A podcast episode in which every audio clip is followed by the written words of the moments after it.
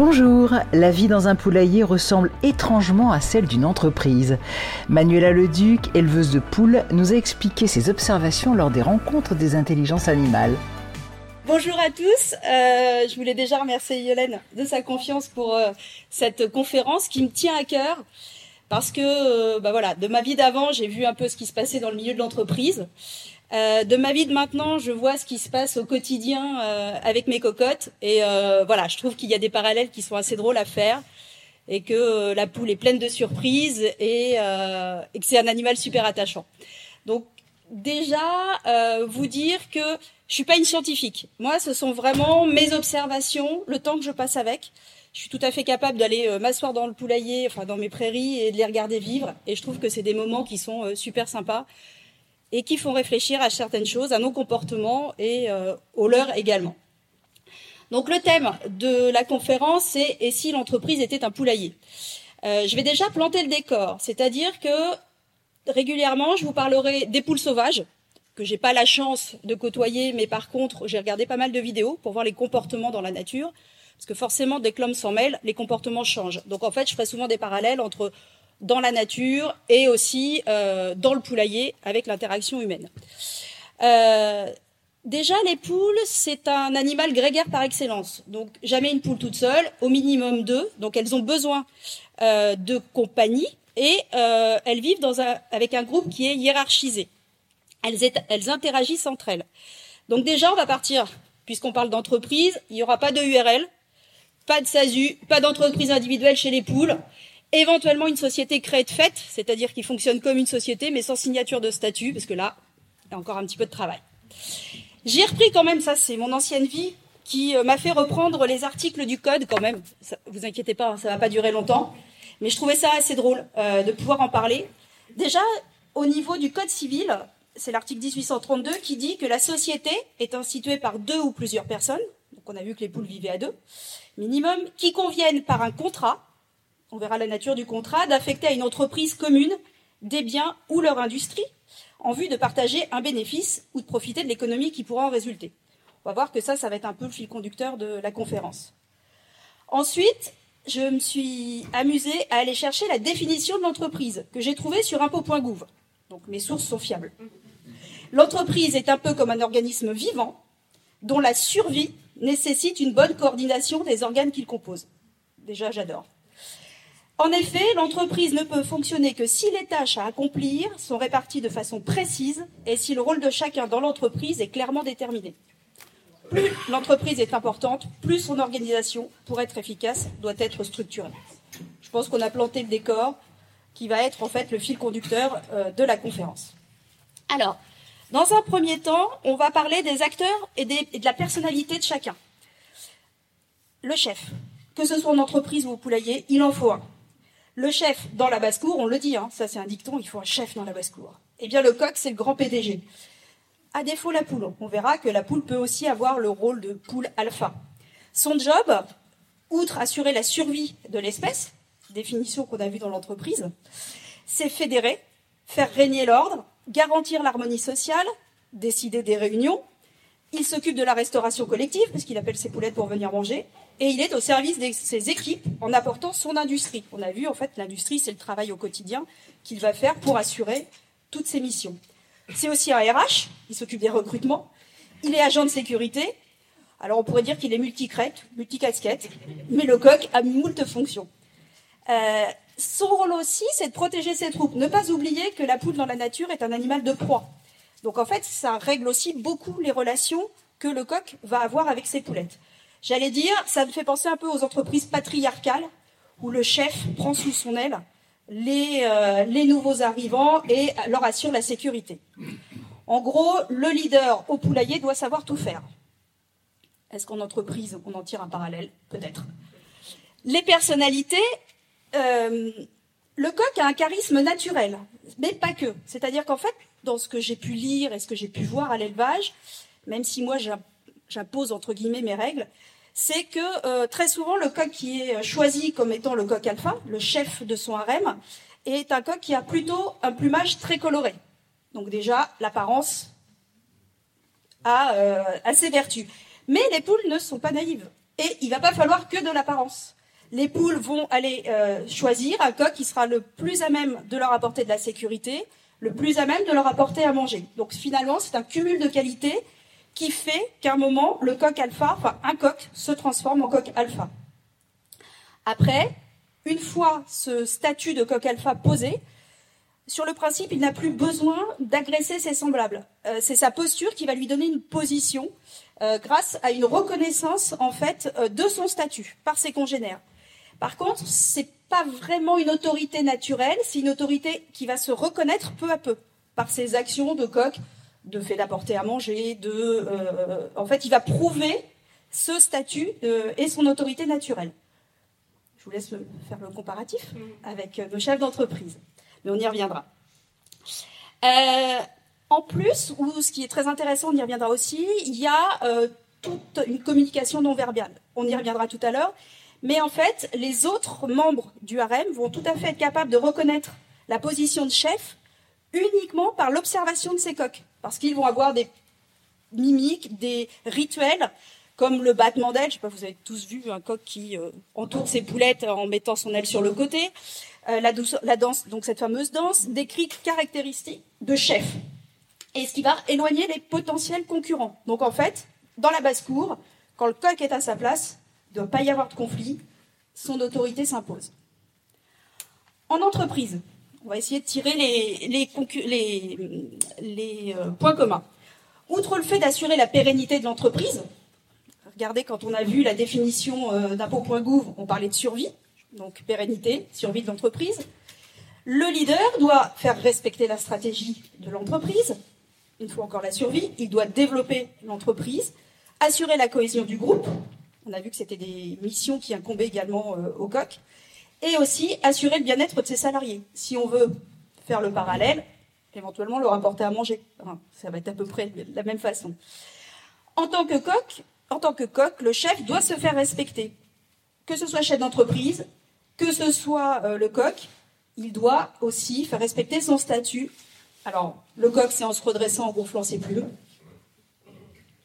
On va voir comment fait le chef d'entreprise. Euh, ce que j'ai aussi regardé, c'est quels étaient les types de management, en fait, de, posture de chef d'entreprise.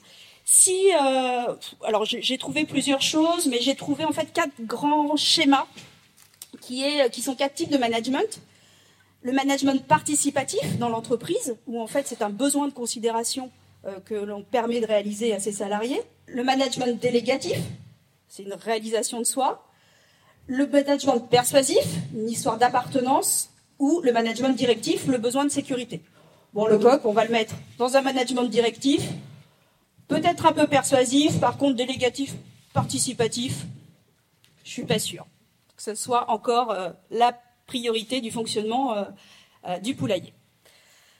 Le portrait robot du chef d'entreprise. on a vu le coq en impose par ses couleurs, par ses plumes. Il doit être sûr de lui, savoir prendre des décisions, ne pas avoir peur d'avancer, être résistant au stress, faire preuve de curiosité. en fait, il ne doit pas être un coq en pâte. Et il doit être charismatique. Alors, je me suis amusée avec cette idée que l'habit pouvait faire le moine.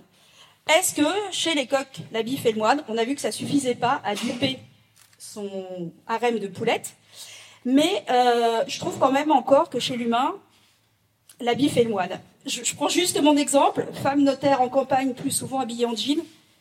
Je manquais un peu de crédibilité par rapport à mon associé qui était en costume et euh, qui en a posé. Donc je pense qu'aujourd'hui, il y a encore cette notion en fait d'apparence qui joue encore beaucoup.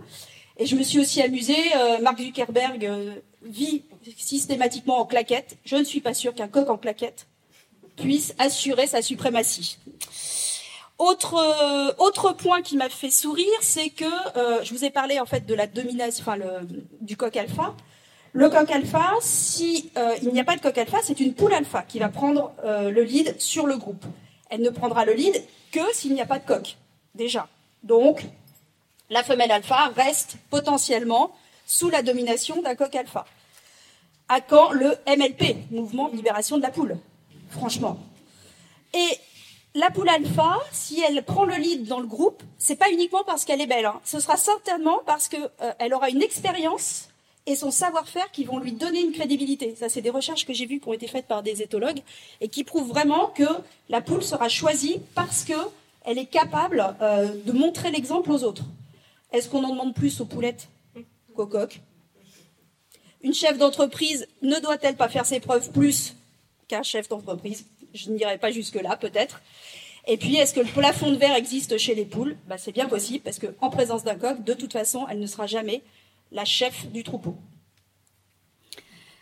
Après les collaborateurs, en gros, euh, dans un groupe, euh, dans un groupe, dans un harem de, on parle souvent de harem.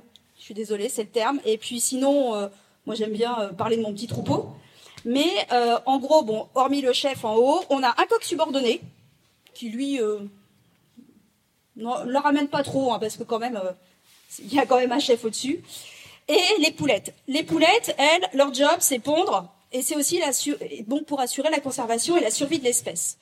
Il n'y a pas de fiche de poste. Alors ça, je travaille avec des éthologues et je leur ai demandé plusieurs fois si, au sein du groupe de poulettes, il y avait euh, des rôles déterminés pour chacune. Euh, en fait, non. Euh, par contre, on va voir, il y a des rangs, il y a des privilèges. Mais toutes les poules, en gros, ont le même job, à savoir bah, assurer la survie de l'espèce. Et puis, elles vont quand même avoir des rôles où elles vont devoir éventuellement aller chercher à manger et aider le coq dans ses recherches. Euh, l'idée quand même, c'est que tout ce groupe travaille ensemble avec des objectifs communs. Ce que je trouve sympa, c'est que c'est comme juste la définition de l'entreprise. Donc voilà.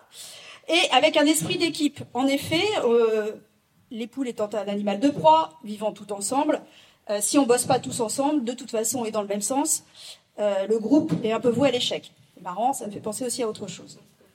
Le degré d'initiative aussi des poules va dépendre de la richesse des ressources. C'est-à-dire qu'en fait, plus les poules auront de nourriture, moins elles seront amenées à sortir de leur zone de confort. Et donc, plus elles se satisferont de ce qu'il y a autour.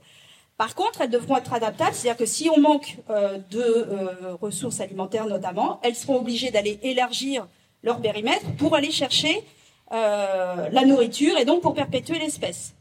Donc ce degré d'initiative aussi les rend adaptables, mais à tout. Aussi, pour les bains de poussière, pour tout ça, elles seront obligées d'aller chercher plus loin s'il y a besoin. Donc ça, je trouve ça assez intéressant.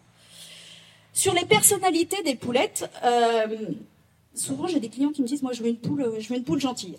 Alors, premièrement, c'est du vivant. Donc, j'ai pas le bouton pour appuyer sur la poule gentille. Sur le principe, de toute façon, la nature vous rend ce que vous lui donnez. Donc si vous passez du temps avec vos poulettes, elles seront sympas. Si vous passez moins de temps, elles seront moins sympas. Voilà. Euh, le coq, alors moi 98% de mes coqs sont plutôt sympas, mais on peut avoir un coq qui agresse. Et pour en avoir parlé et avoir fait quelques recherches, en fait quand le coq agresse, c'est qu'il vous considère comme un concurrent. C'est pas, en fait, il protège ses poules. Et euh, est-ce que la, meilleure défense c'est l'attaque? Dans le monde humain, peut-être un peu des fois. Donc je trouvais ça assez rigolo de se dire, bah voilà, le coq a des attitudes qu'on n'a pas, euh, enfin voilà, qu'on a, nous on n'a pas inventé ce genre d'attitude et euh, on n'a rien à, lui envier. Entre elles, euh, il y a moins, il y a moins de prise de bec quand le groupe est bien formé. C'est-à-dire qu'en fait, comme de toute façon l'unité est l'essentiel pour la survie du groupe, les poulettes vont pas trop euh, chercher à s'agresser quand le groupe est formé et surtout quand on ne modifie pas le groupe. Mais quand même, euh, c'est la partie qui m'a vraiment amusée, c'est j'élève une vingtaine de races et je trouve que malgré tout, chaque race a ses particularités euh, en caractère et en comportement. Et j'ai essayé de, de faire un parallèle entre ce que pouvait, enfin l'attitude d'une poulette et sa race. Alors, je vais vous donner des exemples de types de races et puis après, euh, ben voilà, vous réfléchirez à, de quelle race vous vous sentez le plus proche euh, dans votre euh, esprit ou de chef d'entreprise ou, de collaborateur. Donc la Rocana, c'est une de mes races préférées. Alors elle, elle est indépendante, curieuse, rigolote. C'est celle qui va se mettre sur le bord de la fenêtre, qui va regarder tout ce que vous faites, qui va venir au jardin avec vous. Elle veut savoir. Après, humain, ça va bien, mais elle veut savoir. Euh, la Sussex. La Sussex, vous savez, c'est les grosses poules de ferme. Alors elle, c'est la surdelle. Parfois, elle peut dépasser des limites. C'est-à-dire que la Sussex, on lui donne ça, elle peut vite vous prendre ça. Euh, la marran, c'est la poule qui fait des œufs marron foncés. La marran, c'est la force tranquille, mais faut rester carré. La marance, si je suis en retard le matin pour nourrir, c'est la seule qui est sortie dans le chemin, qui fait les 100 pas en râlant, d'un air de dire, eh oh, euh, c'est bon, euh, c'est l'heure. Donc, et vraiment, c'est rigolo de tirer des, conclusions, oui, de, ces comportements, même si c'est pas euh, scientifiquement prouvé, je trouve ça assez intéressant. La Favrolle, ça c'est une grosse poule qui a une tête pleine de plumes, qui a vraiment un look très sympa. Alors elle, c'est la bonne copine, c'est la dépendante affective. J'ai vu que dans les dans les catégories entre guillemets de collaborateurs, il y avait le dépendant affectif. Bon bah la Favrolle, c'est la dépendante affective. Elle, elle veut des câlins, elle va pas loin, il faut qu'elle soit là. La Favrolle, Favrol, F-A-V-E-R-O-2-L-E-S. C'est la boule qui a une tête de hibou, c'est une grosse bouille comme ça. Et euh, on pourrait avoir un, doute en la regardant, parce que c'est un regard un peu bizarre, mais c'est vachement gentil. Après, euh, la Pékin. Alors, certains doivent connaître, c'est la toute petite poule d'ornement pleine de plumes qui paraît géniale comme ça. Alors moi, je passais mon temps à dire euh, c'est super comme poule, c'est vraiment très familier.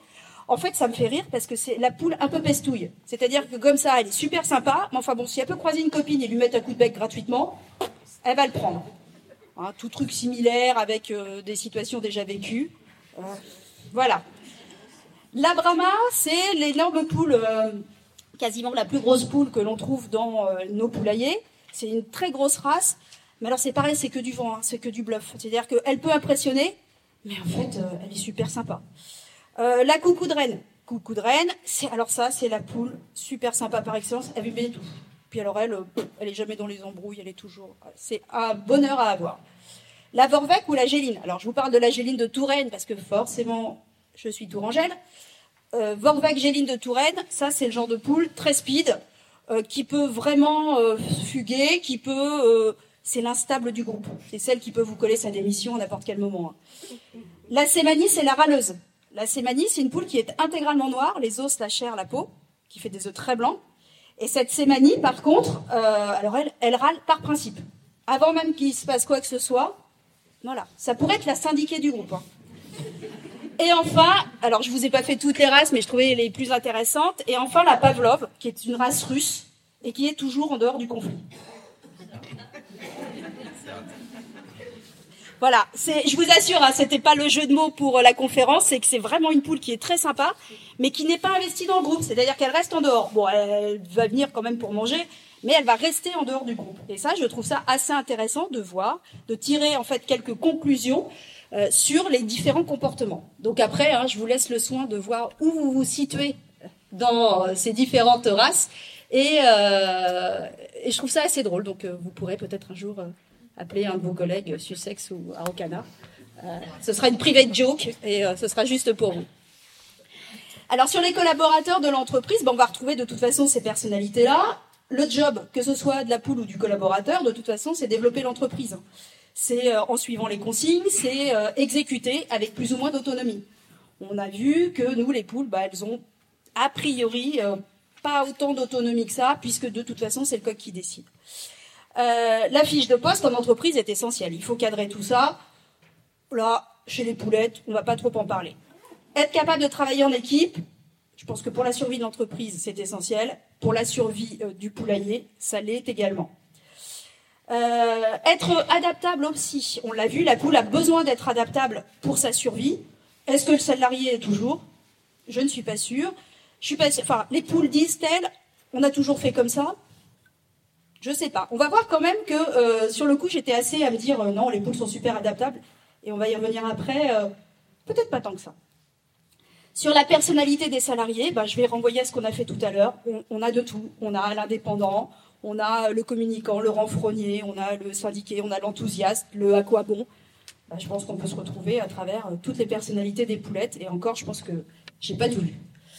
Sur sur le changement et sur l'adaptabilité, euh, voilà, j'étais vraiment partie en me disant au début euh, de rédiger la conférence, en disant vraiment les poules sont quand même super adaptables parce que c'est une condition de survie. Malgré tout, euh, le changement pour les, pour les poulettes, c'est pas tout le temps maintenant. L'exemple type, c'est quand on les change d'enclos. Si on les change d'enclos et qu'on ne fait pas en sorte qu'elles ne puissent pas retourner dans l'ancien enclos, les poulettes, d'un coup d'aile, vont revenir dans leur ancien enclos, ou si elles ont pris le pli de dormir dans des arbres, elles ne retourneront pas, vous aurez mal de chien, à les faire retourner dormir où vous avez décidé. Donc en gros, la guerre d'usure, la guerre des nerfs, elle existe aussi bien au poulailler que dans l'entreprise. Ça, c'est pas un problème. Même chose si on observe un changement radical de comportement, c'est-à-dire du jour au lendemain, la poule ne rentre plus dans son poulailler, euh, ou un changement radical de comportement dans l'entreprise, hein, si on a euh, tout d'un coup euh, des gens qui ne travaillent plus ensemble ou qui veulent changer de bureau, bah faut peut-être se poser des questions et peut-être provoquer des entretiens individuels pour voir ce qui cloche, parce que les changements de comportement, il y a toujours des raisons. une poule qui rentre plus au poulailler, ça peut être tout simplement parce que il y a des poules dans le poulailler, et souvent quand les clients disent bah, je comprends pas j'arrive plus à les rentrer, eh ben, il y a une raison. Donc, le changement, c'est pas toujours facile, mais quand il y a changement, ça peut être preuve d'un déséquilibre et d'un, et d'un, mal-être, entre guillemets, qu'il soit de toute façon, euh, changement de comportement, euh, que ce soit pour l'humain ou pour l'animal. Il faut essayer de comprendre. Attention aussi au côté, euh, dans les comportements, de se démarquer ou d'être rebelle. Euh, ça peut être tentant pour certaines poules. Je vous ai dit que les gélines, les vorvec, euh, d'un coup d'aile, euh, hop, ça va voir ailleurs si, si on y est. mais ça peut présenter des risques. Une poulette, c'est les prédateurs le risque, parce que si elle remplit au poulailler, elle risque de se faire manger. pour le salarié, d'être un peu démarqué ou rebelle, ça peut des fois ne pas susciter l'adhésion de ses collègues. Donc attention au fait de sortir du lot, même si je trouve que c'est très bien, forcément. Mais on n'aime pas toujours les précurseurs et que ce soit au poulailler ou en entreprise, de toute façon. Euh, donc là, on a vu à peu près le fonctionnement, enfin, les personnalités qui vont permettre de constituer le groupe.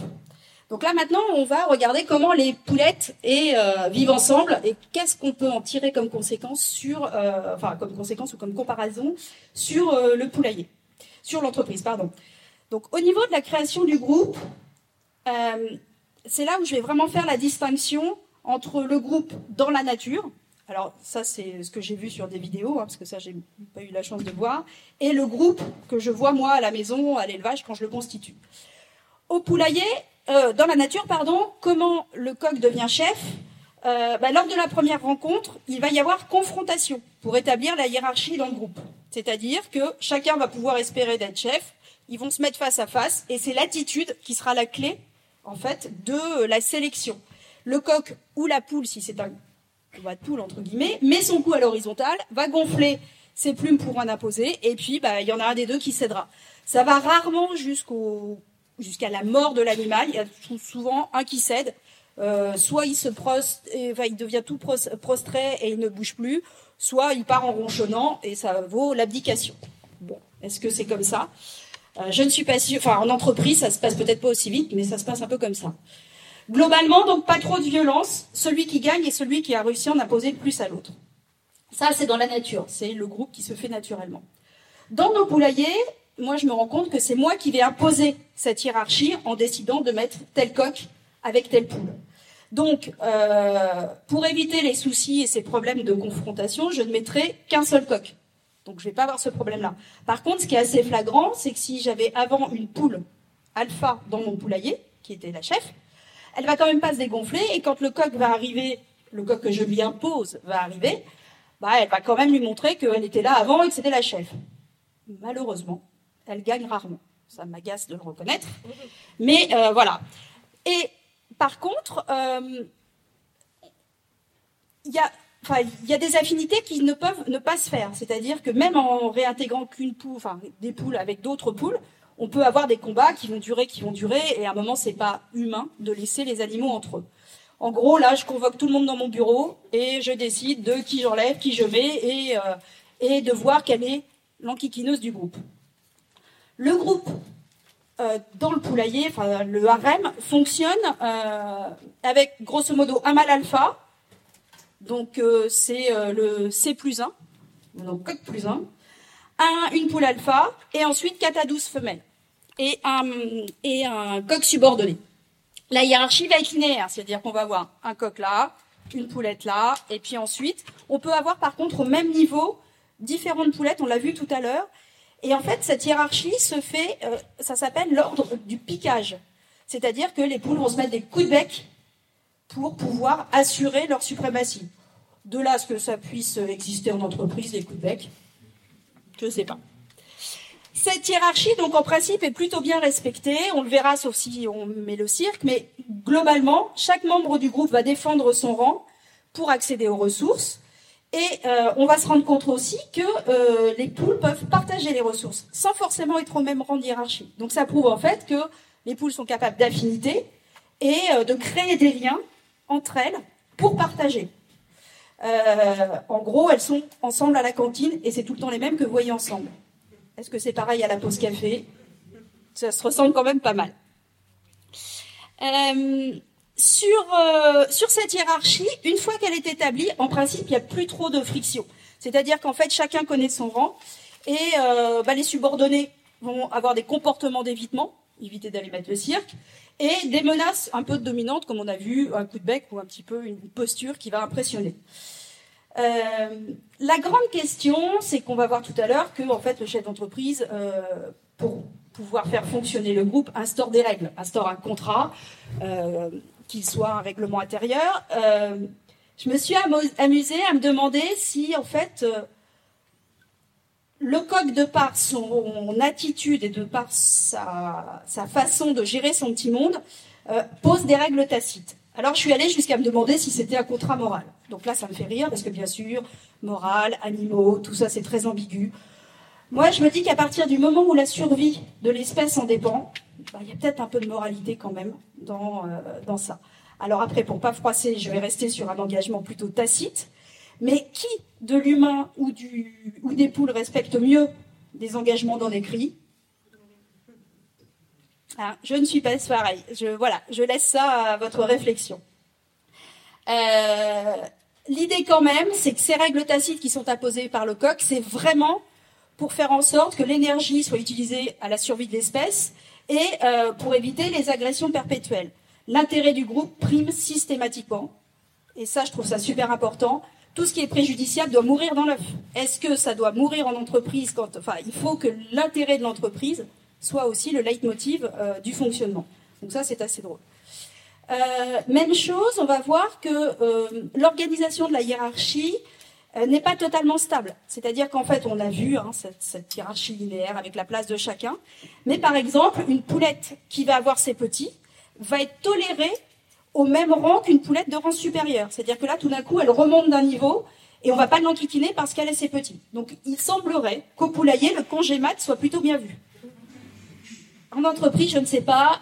Alors, le congé paternité pour le coq, on n'en est pas là. Je ne pense pas. Euh, donc on l'a vu en fait euh, dans, dans, le poulailler, pas réellement euh, de fiches de poste, mais plutôt des privilèges qui sont octroyés aux poules de rang supérieur pour un accès à la nourriture, pour un accès aux bonnes poussières, pour un accès aux nichoirs. Ça, voilà, c'est, bah, ça sert à quoi d'être chef, quoi, à un moment. Et j'ai pas résisté au parallèle des combats de coq. on en parle très souvent. Bah, ça concerne aussi les chefs d'entreprise. Regardez Elon Musk et Mark Zuckerberg en ce moment qui sont en train de communiquer sur les réseaux sociaux pour dire qu'ils vont se battre, qu'ils vont se taper dessus. Et euh, le combat était organisé là, hein, il devait être organisé là, en Italie. Et j'ai cru voir que ça y est, ils le font plus. C'est annulé, hein. Donc, enfin, voilà, les combats de coq. Sauf que le combat de coq dans la nature, c'est fait pour assurer, la survie de l'espèce. Là, le combat de coq, pour moi, c'est juste de l'ego euh, surdimensionné. Donc, euh, bon, j'ai trouvé ça assez drôle quand même. En entreprise, euh, comment on devient chef? Bah, Soit déjà, on n'est jamais mieux servi que par soi-même, soit parce qu'on crée sa boîte et qu'on décide d'être son chef d'entreprise, soit après, soit parce qu'on est nommé, soit parce qu'on est coopté, soit parce qu'on est embauché. Mais dans les trois cas, là, ces trois cas-là, c'est un chef sous quand même l'autorité d'une autorité supérieure. Le chef, lui, il est chef, point barre. C'est le chef, c'est comme le créateur d'entreprise. Donc finalement, la place du code peut parfois être enviable. Sur le fonctionnement, on l'a vu, le chef d'entreprise euh, crée ses statuts et donc il peut faire son règlement intérieur. Comme le code, on ne revient pas sur le débat du contrat moral. Il gère sa boîte, il va euh, permettre à tout le monde de travailler ensemble efficacement dans le but de réaliser les objectifs. Bon, bah, on est quand même très très ressemblant avec euh, le poulailler. Et très souvent, le chef d'entreprise va transmettre à ses collaborateurs lesquels transmettent les ordres en dessous. Donc on a un schéma aussi comme ça linéaire qui permet euh, de faire évoluer l'entreprise. J'ai vu que je me suis posé la question des partenariats. Et de la sous-traitance. Euh, alors en entreprise, oui, j'ai pas trouvé d'exemple de sous-traitance ou de partenariat au poulailler. Peut-être avec des espèces. Euh, alors sous-traitance, enfin partenariat non, peut-être sous-traitance. J'ai un groupe d'oies qui vit avec mes poulettes et c'est voir de, c'est assez drôle de voir comment ils fonctionnent ensemble. Est-ce que c'est de la sous-traitance? J'en sais rien, mais il y a quand même un, un rôle qui se fait où de temps en temps, ce sont, je vois que les poulettes laissent les oies venir râler après moi, euh, et elles, elles en profitent pour manger. Est-ce que c'est de la sous-traitance ou de l'opportunisme? Mais il y a quand même une relation qui se fait. Je pense que cette notion de sous-traitance ou de partenariat ne se fera pas entre les poules elles-mêmes, entre races de poules, mais peut-être avec d'autres animaux. L'importance du cadre aussi sur le fonctionnement du groupe, on, l'a vu tout à l'heure à travers, par exemple, euh, la poule qui est un petit peu trop euh, indépendante et rebelle. L'importance du cadre au poulailler, elle est essentielle. Hein. Si euh, la poule rentre trop, tard, le soir, elle va se faire manger par le renard. D'où l'importance de poser les horaires en entreprise pour éviter ce genre de mésaventures. Et c'est aussi un moyen pour le chef d'entreprise de, bah, se positionner en tant que chef d'entreprise. Sur l'évolution du groupe, euh, je trouve ça assez intéressant. Le comparatif est vraiment pertinent. Euh, sur l'évolution du groupe, au poulailler, finalement, il y a peu de départs voulus. Euh, alors, je vais surtout, alors, forcément dans mes poulaillers, puisque je gère, enfin, en gros, je suis, le coq alpha. Donc ça c'est génial, mais voilà sur le sur les poulaillers non, mais plutôt dans la nature il y a peu de départs voulus, c'est-à-dire qu'il euh, n'y a pas trop de démissions. Le coq dit euh, rarement, euh, hop, je vais aller voir un autre harem et je, m'en vais. L'idée, c'est qu'en fait, le coq va rester jusqu'à ce qu'un plus jeune prenne sa place. Bon. Plutôt, le départ sera subi, c'est-à-dire qu'en fait, il va soit mourir de sa belle mort, mais sera rarement en poste jusqu'à la fin. C'est-à-dire que dès qu'il y a un signe de faiblesse, euh, le coq en embuscade va essayer de lui piquer sa place. Voilà. Euh, et euh, soit lui piquer sa place, et même le coq sera très souvent mis à l'écart. Un coq vieillissant pourra être mis à l'écart du groupe, ne plus bénéficier de la, sécurité apportée par le groupe, et bah, la nature fera ce qui reste à faire. j'ai vu, ça c'est assez flagrant, j'ai vu une vidéo qui était vraiment intéressante sur en fait euh, ce signe de faiblesse. C'est-à-dire qu'en fait, euh, les autres sont à laguer, aux aguets d'un signe de faiblesse qui pourrait prouver que le coq va perdre son statut. Et j'ai vu un, une petite, un, petit, un petit film où en fait on voit un coq qui euh, se prend les pieds dans le tapis, qui trébuche, ou alors qui a une réaction de peur. Et alors là, on voit le coq subordonné qui le regarde avec les yeux qui font ça, dernière de dire super, je vais pouvoir lui piquer sa place. Et on voit tout d'un coup le coq alpha qui se redresse et qui le regarde d'un coup d'œil d'un air de dire mais t'y penses même pas. Donc ça c'est assez drôle de voir que euh, les coqs euh, voilà font attention à leur posture pour euh, dissuader de potentiels rivaux de venir les regarder et de se dire bah tiens on va pouvoir lui piquer sa place. C'est un peu comme certains salariés qui attendent le faux pas du C plus 1 pour lui piquer sa place à l'entreprise.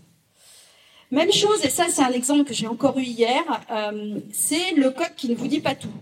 C'est-à-dire qu'en fait, la nature est suffisamment bien faite pour que euh, les, les, animaux soient capables de tromperie. C'est-à-dire qu'en fait, je rentre des poulettes, en fait, mes volailles grandissent dehors en totale liberté, mais par contre, quand j'ai des clients, je les rentre dans des poulaillers pour pas courir après, pour pas les affoler. Et, euh, je rentre très souvent des poulettes parce que, je suis désolée messieurs, mais les coqs sont durs à vendre. Et donc, je rentre plus souvent des poulettes. Et euh, je vais rentrer des poulettes que je vends pour des poulettes. Euh, très souvent, dans, dans mes petits poulaillers, j'ai quand même un coq qui est souvent le dominant du groupe. Et euh, bah, un mois après, les gens m'appellent en me disant Vous êtes bien gentil, mais votre poulette, elle fait cocorico. C'est-à-dire que la nature est suffisamment bien faite pour que un coq qui potentiellement est un dominé cache ses attributs. C'est-à-dire qu'en fait, il ne chante pas, sa queue ne se développe pas, ses barbillons en dessous, sa crête ne se développe pas. Vous le changez d'environnement, en 15 jours, il fait cocorico. Et j'ai encore eu le cas hier, euh, heureusement c'est une amie, parce que je passe pour une Charlotte à chaque fois. C'est une amie qui est venue, euh, j'avais un doute, mais, mais tout dans le comportement, mais vraiment euh, le coq lui courait après en mettant ça comme ça, là, quand ils font un peu, quand ils dragouillent un petit peu, là, quand ils font comme ça. vraiment, j'avais Je me dis non, de toute façon, puis à un moment, je me dis, fais-toi confiance et tout. Bah, elle m'a rappelé hier, on m'a envoyé une vidéo, elle me dit, tu crois que c'est normal ça? Bah non, c'est pas normal. Donc ce que je trouve génial, c'est que les jeux de pouvoir existent au poulailler comme ils existent en entreprise et qu'on peut très bien cacher euh, sa volonté de prendre la place du calife, mais en profiter dès qu'on peut le faire. Donc ça, c'est encore un exemple de la nature que je trouve assez, euh, assez chouette de pouvoir cacher ses ambitions et de les faire ressortir le jour J. Sur le fonctionnement du groupe, euh, on a vu tout à l'heure que le coq peut se faire, en gros, prendre sa place dès qu'il est affaibli. Une poule affaiblie qui n'est pas une poule dominante, elle, elle sera écartée du groupe car elle le ralentit et qu'elle met en péril la survie du groupe. Elle sera au mieux ignorée, au pire chassée. En gros, elle est mise au placard. Et eh oui, ça existe aussi au poulailler. Et je me rends compte que quand c'est moi qui suis responsable du groupe, parce que je l'ai formé, mon groupe, parce que je les ai mis ensemble et que j'ai imposé cette hiérarchie et cet ensemble, eh ben, euh, c'est à moi de jouer euh, la médecine du travail et de dénoncer le harcèlement entre poules, parce que ça existe vraiment, et euh, bah ouais, il y en a, euh, il y en a qui vont se mettre dans un coin, qui vont se laisser enquiquiner par les autres. Et euh, si on n'intervient pas, bah il y a un moment, il y aura souci. Bah, je vous laisse encore faire le rapprochement. Et j'avais une petite anecdote qui est assez rigolote. J'ai Nestor qui était l'emblème de l'élevage. C'était un gros coq Brahma, super gentil. Alors Brahma c'est énorme, mais c'est que des plumes. Et, et Nestor était vraiment sympa. C'était l'emblème de l'élevage.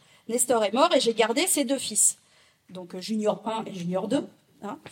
Et euh, Nestor avait pris l'habitude, quand euh, j'attrapais des poulettes, que je les mettais dans des cartons pour mes clients, de ce que j'appelle draguer le carton. C'est-à-dire qu'en fait, il prenait la position du coq, puis il se mettait comme ça, et puis il faisait tout le tour du carton, comme si on avait l'impression de lui piquer son harem à chaque fois, alors qu'il n'était pas avec les poules. C'était assez drôle de voir l'attitude. Et moi, me ça m'a fait penser aux salariés, aux chefs d'entreprise à qui la salariée dit, je vais m'en aller, hein. Si j'ai pas une augmentation, si, si j'ai pas ce que je veux, si j'ai pas un job plus intéressant, je vais m'en aller. Et que le jour où elle s'en va, on se dit, elle était bien quand même. Et ben là, j'ai l'impression qu'à chaque fois, Nestor ou Junior se disent, oh, c'est dommage quand même, elles étaient bien. Bon voilà, alors ça, bien sûr, hein, c'est mon interprétation, mais ça me fait assez rire hein, de voir, euh, il prend vraiment une attitude très particulière, il lui parle d'une façon très particulière, et je trouve ça, enfin, voilà, la nature, moi je trouve ça génial. Euh, en entreprise, les mouvements du groupe, euh, même chose, on a des départs subis, le salarié incompétent qui est licencié ou qui est mis au placard. Euh, éventuellement, il peut être couvert par sa hiérarchie, ce qui est rare au poulailler. Hein. Bon, faut pas pousser non plus. par contre, le départ voulu est très souvent organisé. Le chef va passer de la main de façon progressive. Ça se passe rarement comme ça au poulailler. Hein. Le jour où le coq est faible, hop, un autre prend sa place et puis il se débrouille. Et on l'a vu tout à l'heure, il va petit à petit faire son autorité naturelle. Pour les salariés, euh, je pense qu'aujourd'hui, il est peut-être plus facile de, trouver des nouveaux collaborateurs au poulailler que des nouveaux collaborateurs en entreprise. Hein. Euh, ça va être beaucoup plus compliqué. Et en entreprise, la compétence, malheureusement, enfin c'est un constat, j'allais dire, elle n'est pas ni malheureusement ni rien, mais la compétence n'est pas toujours synonyme de licenciement, alors qu'au poulailler, ça fait pas un pli la nature est assez, euh, assez tranchée.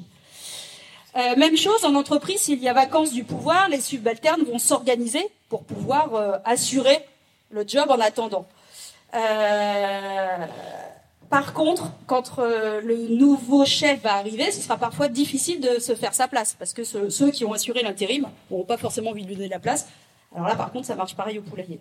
La poule alpha qui a pris le rôle de chef qui voit arriver un coq euh, pour lui piquer sa place, euh, elle finira par céder, mais elle va tout faire pour essayer quand même de l'intimider, sait-on jamais si ça pouvait marcher. Donc au poulailler comme dans l'entreprise, on peut prendre goût au pouvoir. L'arrivée d'un nouveau. Ah ça c'est une partie que j'adore. Donc par principe, l'intégration n'est pas chose facile. Euh, dans la nature, un potentiel coq ou une potentielle poule va d'abord rester en périphérie du groupe. C'est-à-dire qu'en fait, il va observer, va tisser des liens, un petit peu des liens sociaux. Il viendra, il repartira, il viendra, il repartira. En gros, il fait une candidature spontanée. Et puis, à force de passer des entretiens, de passer des tests, de passer euh, des moments d'évaluation, bah, il pourra peut-être être retenu. Mais c'est pas gagné. Mais par contre, son arrivée va rebattre les cartes et la hiérarchie devra se refaire progressivement. Et ça peut être le moment d'un changement de gouvernance, en effet, si le coq était dans un moment de faiblesse. Dans les poulaillers, moi, ce que je fais aujourd'hui, c'est que quand j'intègre à nouveau, c'est moi qui recrute. En fait, ça, c'est moi qui décide de façon totalement euh, Ouais, totalitaire. Oui, oui, c'est ça, c'est un régime totalitaire. Et euh, par contre, si je ne fais pas attention à la façon euh, dont je vais intégrer ma nouvelle venue, euh, elle risque de passer un sale quart d'heure et de ne pas avoir envie de revenir le lendemain.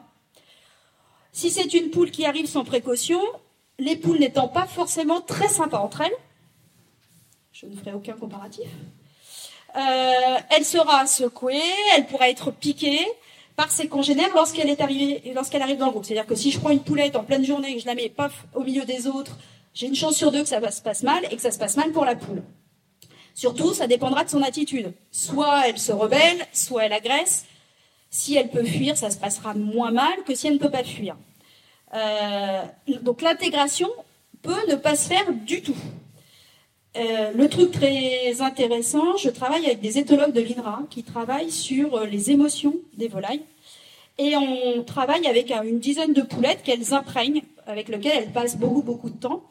Et l'autre fois, on a fait des, c'était super intéressant, on a fait un comparatif. C'est-à-dire qu'en fait, alors les poules sont tellement familiarisées qu'elles font tout ce qu'on veut. Donc on avait fait un espèce de couloir où on faisait rentrer les poules comme ça, mais alors sans stress, sans rien, hein, elles restent les mêmes. Et on les faisait rentrer comme ça, et puis on fermait. Et à un moment, on faisait rentrer une poule de leur groupe. Donc là, elles se croisent. Bon, bah ouais, ok, on se connaît, c'est bon. Et à un moment, on a fait rentrer une poule qui n'était pas de son groupe. Et alors là, ça a été très très drôle. C'est-à-dire que les poules se sont croisées. La familière se dit tiens. Puis tout d'un coup, elle s'est retournée d'un air de dire mais je te connais pas toi. Et là, coup de bec et euh, vraiment rôle théorie du piquage, affirmation du groupe. Donc il y a vraiment une notion on se connaît, on se connaît pas, et je te remets à ta place parce que toi je te connais pas. Donc ça c'était assez intéressant de voir ça. Euh, si c'est un coq qui arrive tout seul dans un groupe de poulettes, en principe pas de souci, sauf ce qu'on disait tout à l'heure, quelques pics de la poulette dominante qui va se dire me pique ma place. Par contre attention, très difficile, voire parfois impossible, d'intégrer un coq euh, au milieu d'un groupe hiérarchisé avec déjà un autre coq. Le coq alpha tient à sa place, il fera tout pour la garder. Ça peut aller au combat, vous avez des coqs qui lâchent pas, mais globalement, c'est ce qu'on disait tout à l'heure, ça se finira parce qu'il y en a un qui baissera pavillon et qui se mettra dans un coin. Mais c'est assez compliqué d'intégrer. Et puis, euh, parfois, moi, en tant qu'éleveur, bah, je joue de chasseur de tête, c'est-à-dire qu'en fait, je vais chercher le coq qui sera le plus à même euh, d'assurer euh, l'espèce ou d'assurer, d'avoir les meilleurs critères pour pouvoir faire fonctionner mon groupe. Donc, je suis aussi un recruteur de temps en temps. En entreprise, donc on a vu l'entreprise, en fait, le salarié, lui, va déposer soit une candidature spontanée, soit on va passer une annonce, soit on va débaucher un salarié chez un concurrent, et tout le processus de recrutement se met en route. Son arrivée, par contre, euh, bah, il faut qu'elle soit préparée. Euh, si rien n'est prévu, c'est-à-dire qu'en gros, bah, vous arrivez lundi matin et vous débarquez, euh, on n'est pas forcément toujours très bien accueilli, mais ça se comprend. soit on reste en retrait et puis on observe en se disant tiens comment ça va se passer, on va prendre ses marques au fur et à mesure un peu du genre coucou de reine, qui va se mettre dans un coin, qui va dire bon, ok, je fais pas de vagues, j'apprends, et, euh, et je vais peut-être trouver un salarié sympa qui va me montrer comment ça fonctionne. Soit il arrive en terrain conquis dans le genre je sais tout, genre Sussex ou Marance, là dont je vous ai parlé tout à l'heure, et là ça peut être un peu rock'n'roll. Euh, bien sûr, il existe des procédures, hein, j'adore ce terme de onboarding, où en fait on anticipe l'arrivée du nouveau avec toute une un, processus où en fait déjà il y a des réunions avant pour, prévenir de l'arrivée du nouveau, il y a le café d'accueil, il y a le message de bienvenue sur l'ordinateur, enfin il y a toutes ces choses qui vont faire que euh, l'intégration va être facilitée. Eh bien, il existe aussi de l'onboarding pour les poules. L'onboarding pour les poules, c'est déjà les intégrer toujours par deux. C'est-à-dire que quand on intègre des poules dans un groupe déjà formé, on les intègre par deux, parce que ça va diluer les conflits.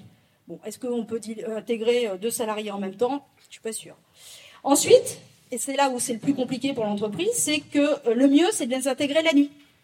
C'est-à-dire que les poulettes se couchent à 5, se lèvent à 7. Bon, il y a un truc.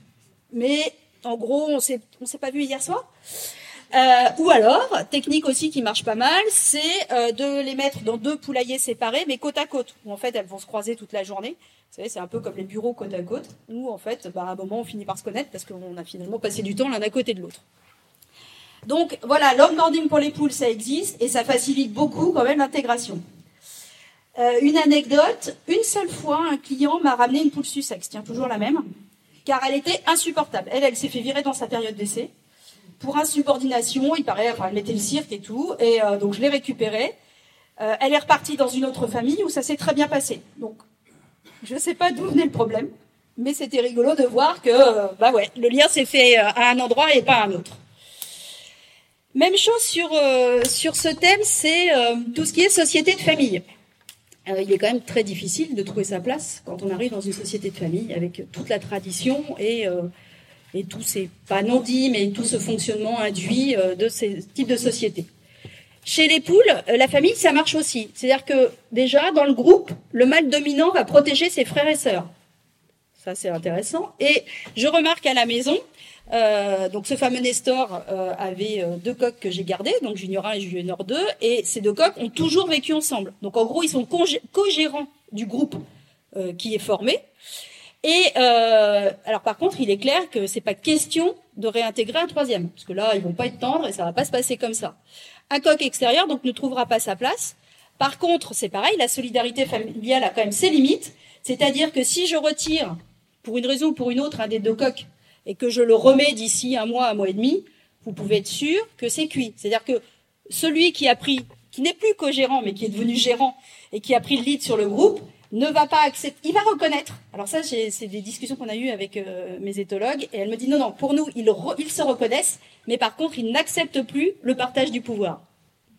Et ouais, ça existe aussi au poulailler. Euh, donc pas de sentiment. Euh, même chose sur la cohésion en entreprise. Euh, Aujourd'hui, la mode est au team building pour essayer de renforcer les liens, pour essayer de euh, faire en sorte que euh, les salariés se mélangent. Parce que euh, j'avais vu deux trois trucs sur le team building disant qu'en fait, vous savez un peu le principe, hein, on, où, on, fait des activités pour resserrer les liens et permettre aux gens de mieux se connaître en entreprise. Et souvent, les groupes sont imposés soit par l'organisateur, soit par le, soit par l'entreprise pour un peu briser les, habitudes. C'est-à-dire que très souvent, c'était en gros, euh, je vous dis n'importe quoi, le service comptable contre le service euh, commercial, contre le service euh, des achats et tout ça. Donc en fait, le but, c'est de mélanger les groupes. Euh, mais il va falloir que je fasse du team building pour les poules, parce que je remarque quand même une chose, c'est que je les élève toutes en race mélangée, et que j'ai quand même remarqué plusieurs fois que, par exemple, mes Pavlov restent ensemble tout le temps, même si elles sont mélangées avec d'autres, et qu'un soir, moi ça c'est, le... alors je l'ai pas vu tout le temps, mais ça m'a vraiment marqué. J'ai une race de poules Pékin, là, la petite pestouille euh, sympa mais pestouille, qui existe de plein de coloris, euh, plein de variétés. Et en fait, un soir, c'était génial, elles étaient rangées par couleur. Les marrons ensemble, les noirs ensemble, et j'ai trouvé ça, euh, enfin, je, forcément, ça m'a, forcément, ça m'interpelle, ça me pose, euh, voilà, et je, ça, je trouve ça génial. Donc euh, voilà, peut-être à moi de trouver du team building par, pour les poules. j'ai remarqué qu'un truc qui marche très bien, c'est que quand je lance une tomate de ma fenêtre de cuisine, il y en a une qui la prend et tout le monde part en courant, on sait plus pourquoi, mais ça court dans tous les sens. Bon, bah c'est un rugby pool. Peut-être que ça, ça va être le moyen euh, de euh, faire que le groupe trouve une certaine euh, se mélange. Et donc maintenant, on va un peu voir le côté management appliqué au poulailler. ça m'a fait rire aussi de voir certaines choses. au poulailler, on l'a vu, le coq ne se la joue jamais perso. C'est-à-dire qu'en fait, il est garant de la survie et il doit trouver à manger. Donc il appelle ses poulettes dès qu'il a trouvé à manger, comme une mère le fera avec ses petits.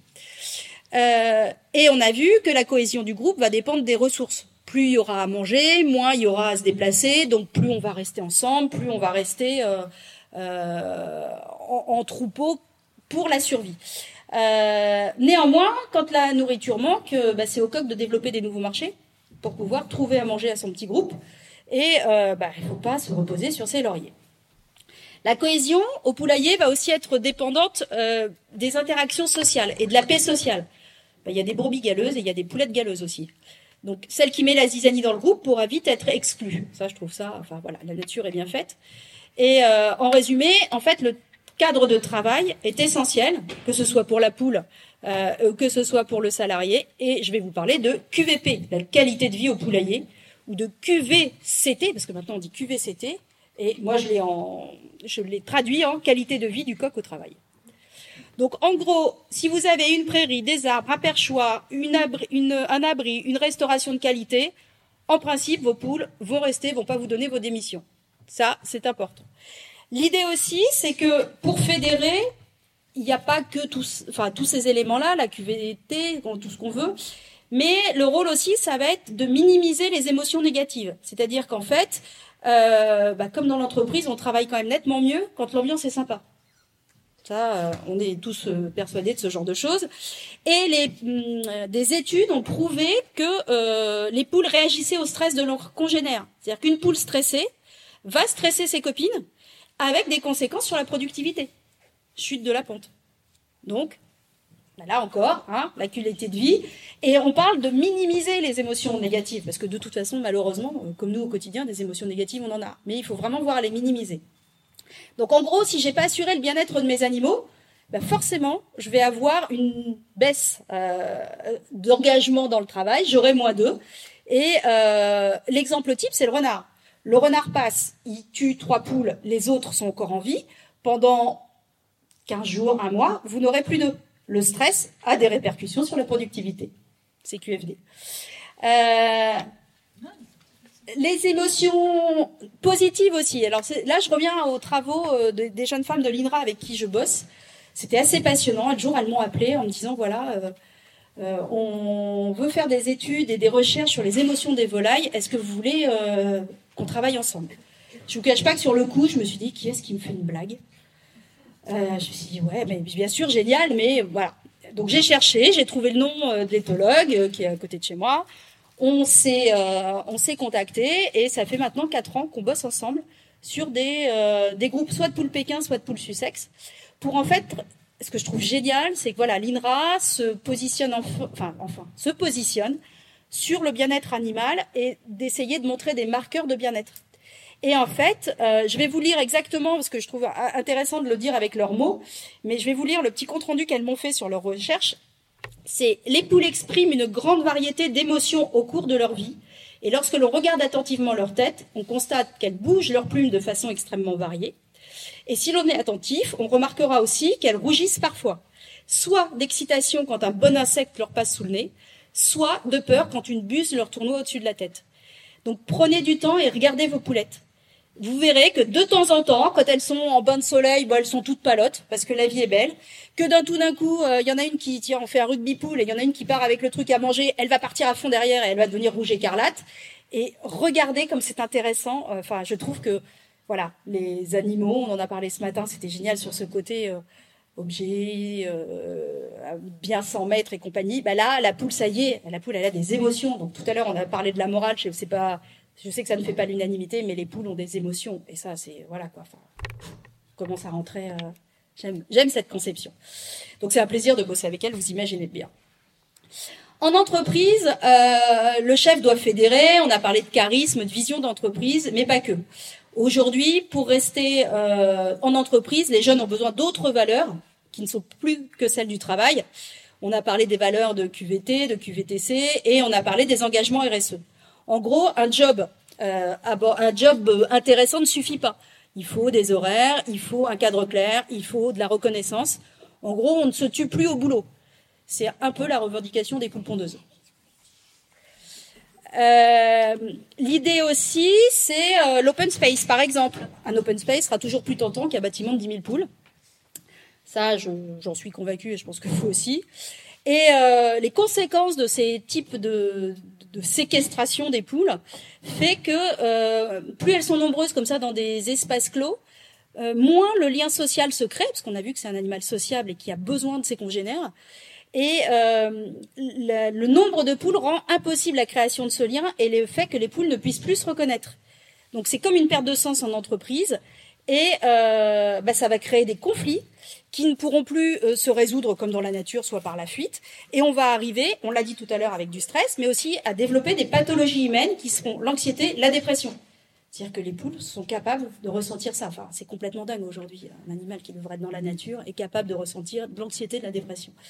C'est aussi l'exemple de la poule fugueuse. Ça, ça m'amuse assez. Souvent, les clients me disent, euh, bah, je voudrais qu'on lui coupe une aile pour pas qu'elle s'échappe. Alors, hormis la poule fugueuse, où là, bon, bah, c'est de l'humain, enfin c'est de l'humain, c'est du vivant, hein, donc euh, vous pouvez tomber sur une poule fugueuse. Mais une poule qui est bien dans son environnement, qui a à manger, qui n'est pas le souffre-douleur de ses copines, euh, qui n'est pas stressée, ne s'échappe pas. A contrario, une poule qui n'est pas bien, ben, elle va s'en aller. Peut-être pareil que le salarié. Même chose, euh, le burn-out au poulailler. Bah, le burn-out au poulailler, vous prenez les poules pondeuses euh, qui sont entassées dans leur gros poulailler, euh, qui sont surexploitées, qui sont hybridées pour produire et non pas pour vivre. elles ne voient pas la lumière du jour, elles sont, elles connaissent pas l'herbe, elles savent pas ce que c'est. elles ont beaucoup de mal à se remettre de leurs conditions de travail. C'est-à-dire que c'est des poules qu'on peut récupérer, on leur offre une vie à laquelle elles n'auraient même pas pensé parce que c'était même pas envisageable. Je trouve ça génial, mais c'est très souvent des poules, des poules qu'on récupère pas en trop bon état, qui se retrouvent avec, qui sont complètement déplumées, qui mettent du temps. J'ai une amie qui en a récupéré, c'est complètement dingue, euh, qui en a récupéré une dizaine et il y en a trois qui sont mortes dans la foulée. On a un ami veto qui l'a autopsié. Elle avait même pas de, cailloux dans le gésier. C'est-à-dire qu'en fait, la nature, elle est tellement habituée à manger de la farine que la nature fait que euh, bah on lui dit pas qu'il faut manger des gravillons. Enfin, c'est un marche sur la tête quoi. Donc le burn-out des poules pondeuses existe et euh, bah, je pense qu'il est grand temps de réfléchir à, un autre mode d'élevage. Ça c'est certain. Et en plus, ce sont des poules qui vont mettre un temps fou à se remplumer et qui souvent ne sont pas très sympas avec leurs congénères. Mais on peut pas leur en vouloir. Hein. Elles sont pas programmées pour être sympas, elles sont programmées pour produire. Quelques mots sur la communication. Alors, ça me plaît assez de dire que les poules ont environ 27 vocalises différentes. Pourquoi je dis 27 Parce que j'ai lu euh, des articles qui parlent de 24. Mais je trouve que 27 c'est mieux parce que c'est quand même une de plus que nos lettres de l'alphabet. Donc ça, je trouve ça assez chouette. Dire que les poules ont un vocabulaire, enfin des lettres qui leur permet de combiner en fait toutes ces vocalises avec des sons de surprise. Elles ronronnent, elles feulent quand on les enquiquine, quand elles sont sur le nid, elles vous envoient balader. Euh, elles vont appeler leurs petits, elles ont des sons de frustration, elles ont des cris d'offrande alimentaire. Enfin, il y a quand même toute une élaboration du dialogue de la poulette. Et euh, ce qui est assez drôle, et ça j'ai vu ça dans un reportage, c'est que si une poule commence à émettre un son qui est un son de frustration, les autres sont capables de lui emboîter pas, de se mettre toutes et c'est ça, la grève arrive et on a des poules syndiquées. Ça, je trouve ça génial. On est vraiment, enfin, les poules sont capables de lancer l'alerte générale. Même chose, euh, ça c'est un truc qui me fascine encore toujours. Quand je mets mes œufs en couveuse, au 19e jour, je les mets dans l'éclosoir. En fait, ma couveuse, elle fait ça pendant 19 jours. Et au 19e jour, il faut les mettre à plat pour que les petits puissent sortir convenablement et sans, être, sans avoir le mal de mer. Et quand euh, je mets en éclosion, ça m'arrive au 19e jour d'entendre le poussin piailler à travers l'œuf, alors que l'œuf n'est pas du tout bêché. C'est-à-dire qu'en fait, il commence, dans la nature, il commence à parler avec sa mère dès le 19e jour, et la mère est capable de reconnaître son poussin à travers les vocalises qu'il a émis dans l'œuf. C'est une sorte de visioconférence. Ça, génial. Voilà, la nature est géniale. Autre point aussi qui me fait assez, euh, que je trouve assez chouette, c'est qu'à ce jour, le cocorico n'est pas craqué. L'homme ne sait pas encore décoder le cocorico. Simplement, on sait que ça euh, code le rang social et l'identité de l'individu. Mais après, on n'en sait pas plus. Donc j'aime bien quand la nature a encore ses mystères. Même chose, le non-verbal, la communication, on a vu la communication verbale, mais le non-verbal marche beaucoup chez les poulettes. Euh, autant le bruit que la posture vont donner une information au reste du groupe. L'attitude ne sera pas la même, par exemple. Euh, là, je parle vraiment pas de son, mais je parle d'attitude. L'attitude sera pas la même selon que votre euh, coq trouve des grains ou trouve un verre de farine. Il envoie une info à son groupe pour le prévenir de ce qu'il mange. Ce que je trouve aussi assez intéressant, on en parlait hier avec Yolène, c'est j'ai vu un truc euh, pareil, hein, c'est une recherche qui a été faite, où en fait, il y a une poulette qui est là, à qui on donne un grain rose, qui est bon, et à qui on donne un grain bleu qui n'est pas bon. Donc petit à petit, elle se rend compte que le bleu, c'est pas bon, elle ne mange que du rose. De l'autre côté du vitre, on met ses poussins. Ces poussins ont du grain rose, du grain bleu, mais les deux sont bons. Quand la poulette voit que ses poussins mangent du grain bleu, elle panique totalement. Je trouve ça génial. Elle est capable de leur dire, alors le poussin ils comprennent rien parce qu'ils trouvent ça bon, mais voilà. Donc on est vraiment capable d'une de, communication qui n'est pas que verbale. L'attitude de la poule, euh, elle bat les ailes, elle, voilà, elle prévient ses poussins que ça va pas. Donc ça, je trouve ça euh, vraiment super intéressant. Et euh, on l'a vu tout à l'heure, quand il y a trop de poules, elles ne sont plus capables de se reconnaître entre elles. Donc le non-verbal, la reconnaissance existe chez les poules. Et ça, je trouve ça vraiment passionnant. Et alors, si on mélange le verbal et le non-verbal, euh, on va arriver à un truc extra, c'est que euh, les poulettes sont capables de tromperie. Enfin, les coqs surtout. J'ai rien dit. Il y a la tromperie active. La tromperie active, c'est le coq alpha, le chef du troupeau, qui euh, va faire un bruit, un son, qui correspond à Viens, j'ai trouvé un truc à manger alors que c'est pas vrai, et c'est juste pour attirer une poule qui est en dehors de son harem. Donc, il fait son petit bruit, la poule va arriver. Sauf que ce même coq alpha ne fera jamais ça avec une poule de son harem, de peur de perdre sa crédibilité. C'est génial. voilà, je trouve ça génial. Même chose, euh, ça c'est comme si on vous disait pas tout au moment du contrat d'embauche, quoi. Les trucs. Euh.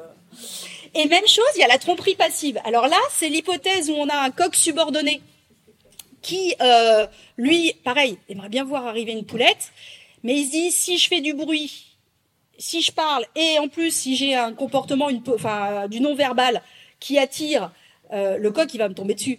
Donc, en fait, il ne fait pas de verbal.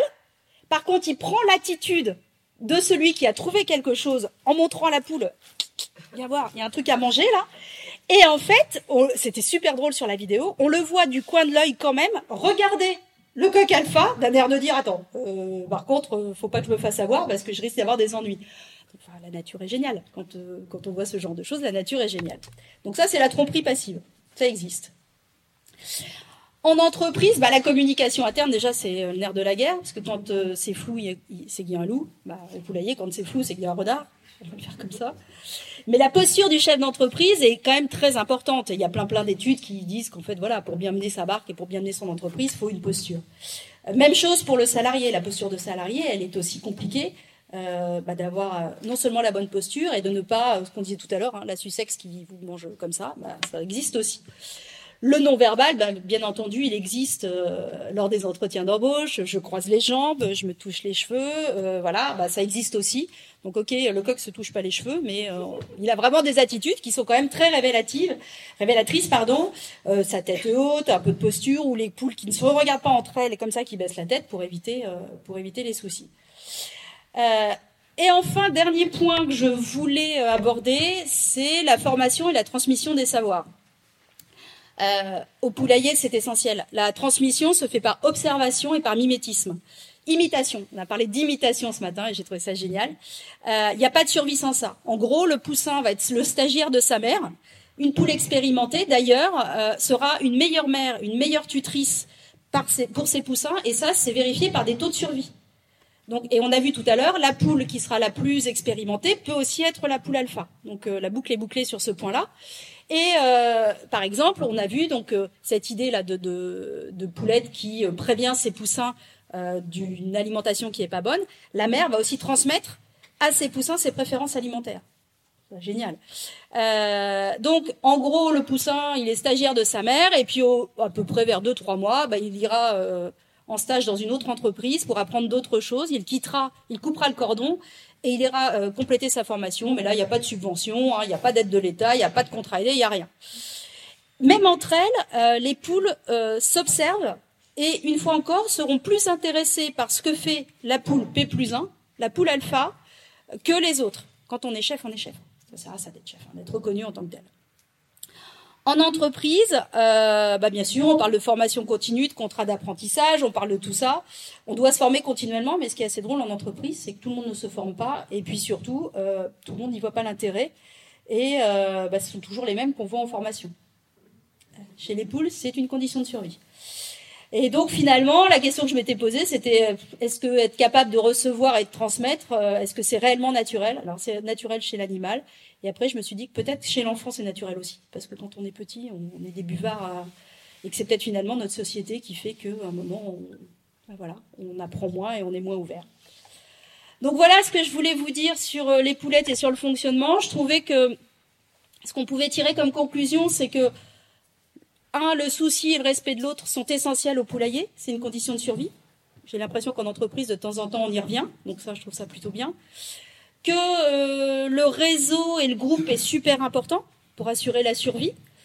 Euh, bon, bah, on fait des networking pour humains, peut-être qu'on fera des networking de poules pour les faire se rencontrer. Que la collaboration et l'entraide aussi, c'est essentiel pour pouvoir maintenir cette âme d'entreprise. Et puis qu'il faut un petit peu d'hierarchie pour maintenir l'harmonie et l'équilibre.